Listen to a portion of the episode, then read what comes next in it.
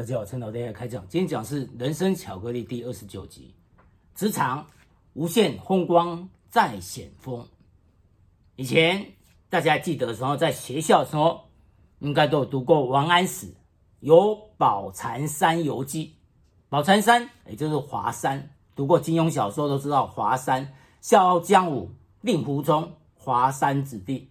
所以有《宝蚕山山记》里面呢，王安石有提到，吾鱼以尽，则游者众；闲一眼，则智者少。而其为鬼怪之官，常在人之所罕之焉。这一段话指的就是说，那经常呢，世界上最奇伟，也就奇妙、雄伟、壮丽、不寻常的景观，经常都在非常的危险偏僻，而且有很少人可以到的地方。所以说，无限风光在险峰，要看到那无尽的风光，就要经过冒险挑战，才会到达一般人所没办法到达的顶峰。就像在职场一样，我们在职场经过历练，经过几年历练，我们各方面已经有了一定的自信，专业上有一定的能力，这时候。我们就要勇敢接受挑战，甚至主动去迎接挑战。机会经常留给准备好。不止你要有时间、有空间，你要有勇气。因为要有勇气，你才敢迈出这一步。所以平常在工作的时候，你不要让工作。塞满你所有的时间跟空间，所谓二十 percent 跟八十 percent 的比例，你要把八十 percent 的时间用在现有的工作，那留出二十 percent 的空间，随时要主动接受挑战，主动取得挑战，还是说去准备应对一些突然间发生的，你要应对的。一些事务跟工作，包括从业主、客户来了，包括从主管、老板来的，还是说部署所造成的麻烦，你要利用这二十 percent 的空间去应对它。所以这是一个要领，八十 percent 应对既有的一个工作，留二十 percent 的空间，而当有新的挑战的时候，你才有。时间去接受，当然最重要要有勇气，勇敢的敢，敢字为先。你有五成把握就要出手，压下恐惧不安、没有自信的心。你只要觉得人力物力资源都可以的话，你要当仁不让。所以你要主动，虽千万人吾往矣。好的位置、好的案子，每个人都要抢。而在职场上的责任义务也是相辅相成的。你承担了一定的责任，你就有了话语权，你也有了享受了一定的资源、人力、物力，还有权利，当然还有了责任跟义务。所以，好的职位人人抢，经过艰苦的竞争而取得，所以当然要当仁不让，就像抢案子一样。那你在年轻的时候，假如你觉得是你的表现。已经获得老板的肯定、业主、客户的肯定、同事的肯定，但这时候有一个老板的子弟兵，他几乎每个案子都要挂他的名字，当然不可能每个案子都是直接由他来做。这时候，我们可以针对我们想要抢得的案子去争取，因为我们也是表现很优秀，但我们没有关系，没有 bug，没有背景，而老板的子弟兵，他是有背景、有关系，他是明日之星，但我们呢是明年之星，只差一个字。但差了三百六十五天，我们等不及了，年轻，在职场上就要追赶、跑、跳、碰，只要有这个勇敢，敢去抢。当然，你平常表现，你要累积你平常的表现的工作成果，要获得老板肯定，所以要趁虚而入。那当这个明日之星，他由于工作要出差几个礼拜的时候，你利用这个时间，对其中几个案子呢，针对业主、客户去协调、去处理，然后完成所有准备的动作，只差要签约而已。那你拿着人去找老板。说客户业主呢，已经非常满意我们所规划的，还有我们所交出的文件等等。那未来呢，这样的做什么时候要交什么，我们可以一步一步去完成。业主说可以签约了，暗示老板，你这个明年之星已经等不及了，明日之星还在美国逛大街，你这明年之星只能先接下来了。老板可能沉默一阵子，因为这不是他原有规划。但只要你以前工作表现非常的耀眼，获得大家肯定、业主的肯定、同事的肯定、主管的肯定，甚至连老板他心里都肯定你。有时候他有风度、有智慧老板，他会把这个案子给你做，因为你也是明年之星啊，你也是一颗星，亮晶晶的，所以。他会让你有表现的机会。这个案子就是你自己抢来的，你好好把它完成，获得业主的肯定，获得老板的肯定，甚至连当初要挂名没有挂名的人，他也肯定。以后，当你几十年后，你想到半夜，你还会微笑，你还会很开心。所以，我们的能力。是熬出来的，是挑战出来的。有时候危机就机会，挑战也就是转机。我们看以前清朝的雍正皇帝，为什么康熙会传位给他？他当年是所谓的四王爷。康熙有好几十个儿子，三十几个，其中抢来抢去的就有十几个儿子，不得了，竞争很激烈，但每个人都太聪明了。八王爷他最聪明，那些烂的案子、烂摊子，他绝对不碰。问题是康熙很急啊，这些烂的摊子总要有人去处理啊。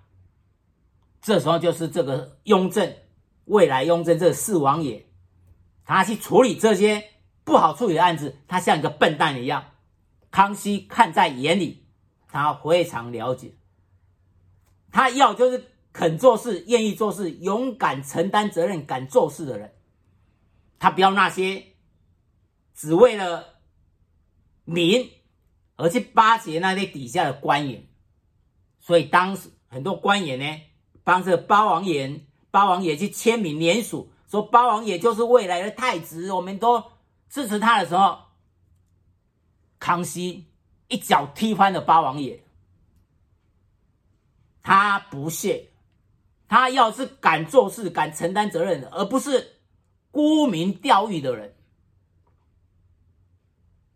所以后来他传位了给雍正。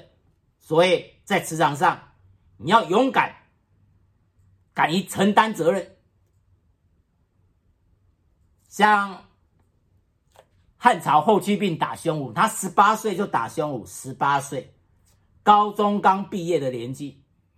他一出兵，直接杀到匈奴，他祭拜祖先的地方，长征几千公里，吓得匈奴呢屁滚尿流。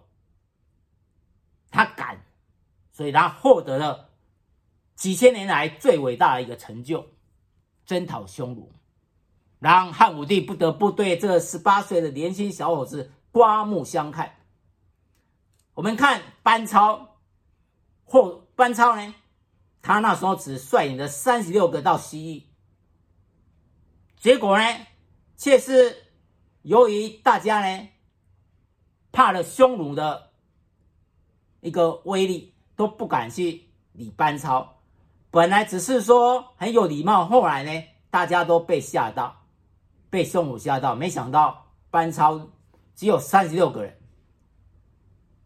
他彻底呢杀了这个主张对匈奴好的人呢，把他杀掉，然后让这个国王呢下道，表示愿意跟汉朝和好，而由于这个引起了连环作用，其他国家。西域其他国家也纷纷要跟汉朝和好，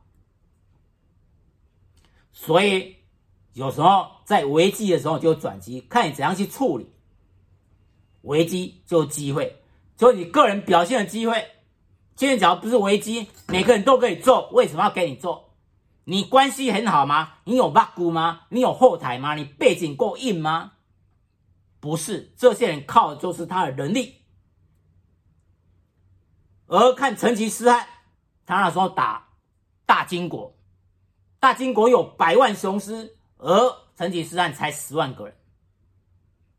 当他零零七情报员呢得到消息来跟他讲的时候，那百万雄师已经出动了，成吉思汗只有不到十万，要一比十的对抗，有百名身有百年身威的大金国的骑兵，有办法吗？一代天骄成吉思汗不愧为一代天骄，他马上叫阿兵哥把所有食物倒掉，午餐吃一半就好了。马上骑快马加鞭，马上出击，因为他利用大金国百万雄师，你人过多，但是人数越多，你要集合起来时间越长。他从各个地方要聚集一百万的军队。所以他在野狐岭这个地方，成吉思汗利用他立足未稳，以一比十一个人对抗十个十万对百万，打败了大金国的百万雄师。从此，他长期直入大金国首都，也立下他一代天骄的声威。从此打遍天下无敌手，远征花剌子模。而他也是历史上呢，拥有领土最多的一个皇帝。他。勇于冒险，以寡击众。那看了古代，那我们看看现代。八百多年前的历史看完，我们看看现代。孙立人将军，亚洲唯一一个获得英国女王勋章，为什么？对日抗战，他在缅甸以几千个人对抗，打败日本军队几万个，而救出了英英国日不落帝国的军队，震撼了全世界。所以后来他代表亚洲到欧洲呢，接受轴心国的投降，还大游行。他地位在美国、在欧洲是 number one。孙立人将军，日本人称他为战神。为什么？他敢于勇于出击，以寡击众。那时候，整个。大陆对于日本的一个抗战是多么的困难。日本的他的设备好，而他经常打胜仗。而在中国大陆是不断的撤退，但孙立人不为这种既有的成见、这种失败的一个经验所拘束，他在缅甸发挥奇袭作战，以寡击众，所以他勇于冒险。当机会来的时候，直接出击，不用考虑太多。我们看曹操官渡之战也是一样。当年袁绍兵多将广，曹操呢根本就比不上袁绍，他也是以一比八的比例，结果他打败了袁绍，以寡击众。我们看赤壁之战，赤壁之战也是一样。那时候刘备。所谓弃星野走环城，奔奔当阳，也就是说，他一直跑，茫茫落魄如丧家之犬。所以走环城，奔下口，跑来跑去，一直跑，后来跑到赤壁这个地方，他觉得呢，真的是已经惶惶不可近日，整天呢非常的焦虑，所以。曹操、刘备、孙权，在里面虽然没有八股的就是这个孙权了。没有背景，没没有没有关系。结果后来，他用了一个孔明，孔明诸葛亮，他是一个空降的空降蜀汉的一个军师，没有人要理他。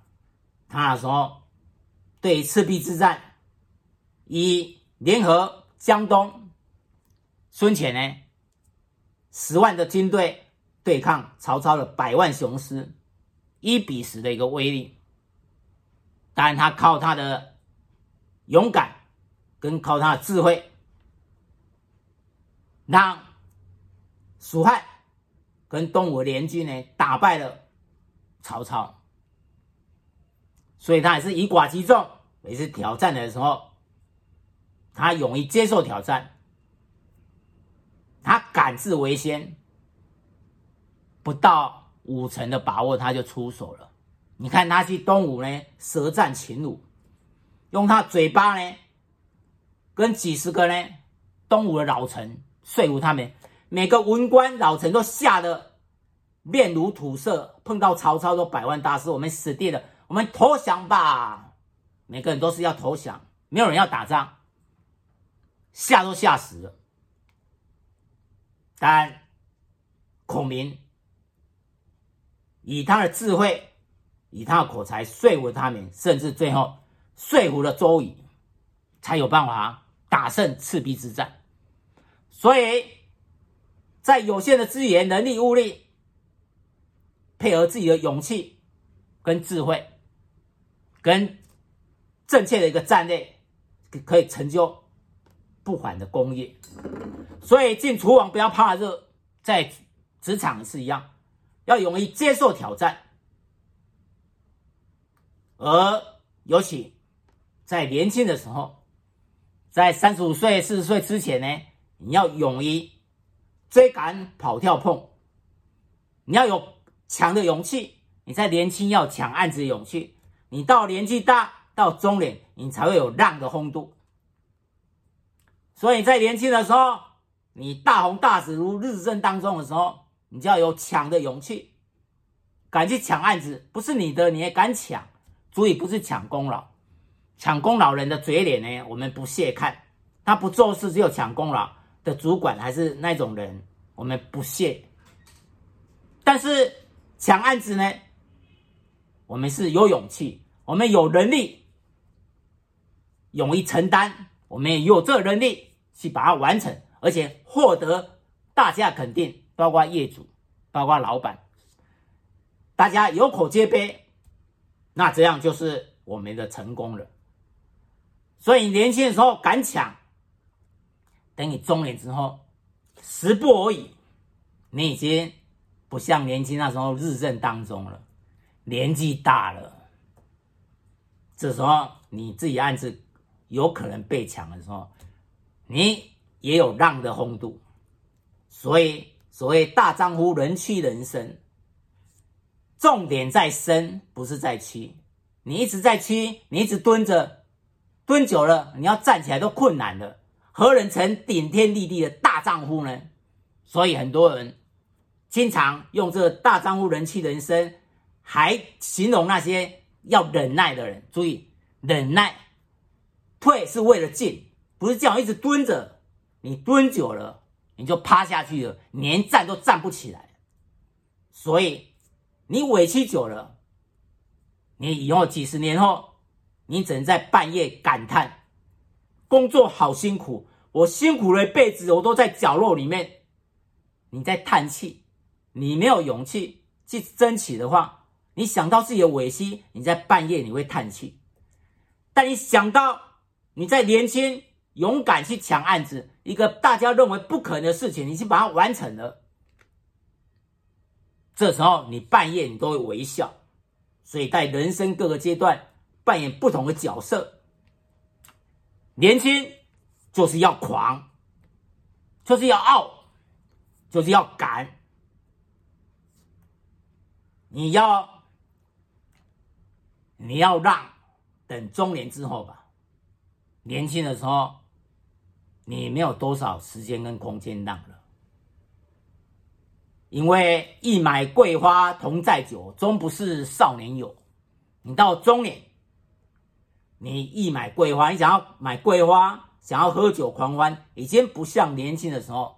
一买桂花同载酒，终不是少年友。已经不像你年轻的时候这么有胆识，这么敢了。毕竟年纪大了。对大部分的人而言呢，除非你是高阶的经理人，你是很高阶的经理人，你还有抢人猎人头公司呢，可能会抢你，会让你跳槽等等，会挖角你。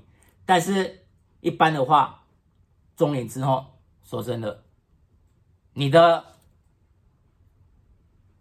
在接受挑战，在跳槽之后，你要在有很多机会受到企业像以前那么重视呢，有时候不是那么容易。所以，温良恭俭让，温良恭俭让是中年之后。当然，它的基础在于年轻的时候敢追、敢跑、跳碰，敢勇于争取、勇于面对危机、敢去承担。你到中年之后，你才有让的风度，才会温良恭俭让。温良恭俭让不适合年轻的上班族。所以，王安石在《游宝禅山记》的时候，他所讲的话：平潭门槛很低的地方。大家都可以到的地方，这没什么可以说的，景色没有什么特别的，只有世界上最好的景色，奇美奇伟龟怪之观，最好看的景色，最雄伟的、最壮丽的景观，经常在那些很偏僻、很危险、一般人到不了的地方。所以，我们要有这个勇气，去迎接危机，接受挑战。这些待未来中年之后，甚至退休之后，你都会想起、怀念起当年的这一段无限风光再险峰。你会怀念当年无比的勇气，你做到了一般人呢做不到的事情。所以大丈夫人妻人生在生，纵然是退，也是一时的退，退是为了未来要进。所以，大丈夫顶天立地，绝对不是为了屈而生存，是为了生而生存的。所以，大丈夫人妻人生，重点在生。机会留给准备好、有时间、有空间的人。过程虽然艰险，但你要勇气向前迈进。所以，平常工作你要有二十 percent 的时间跟空间留给事情，你八十 percent 的时间去应对现有的工作。当机会来的时候，你才有时间去思考、去应对、去承担这个责任。敢字为先，年轻的时候有五成把握，你就要出手了。年轻追赶跑跳碰，年轻就是敢于面对危机，敢于负责，有勇气去抢案子、去抢工作、去承担这个责任。去承担，一般人认为可能不容易做到，但你做到了，你会为这个成就感而终身亦有荣焉。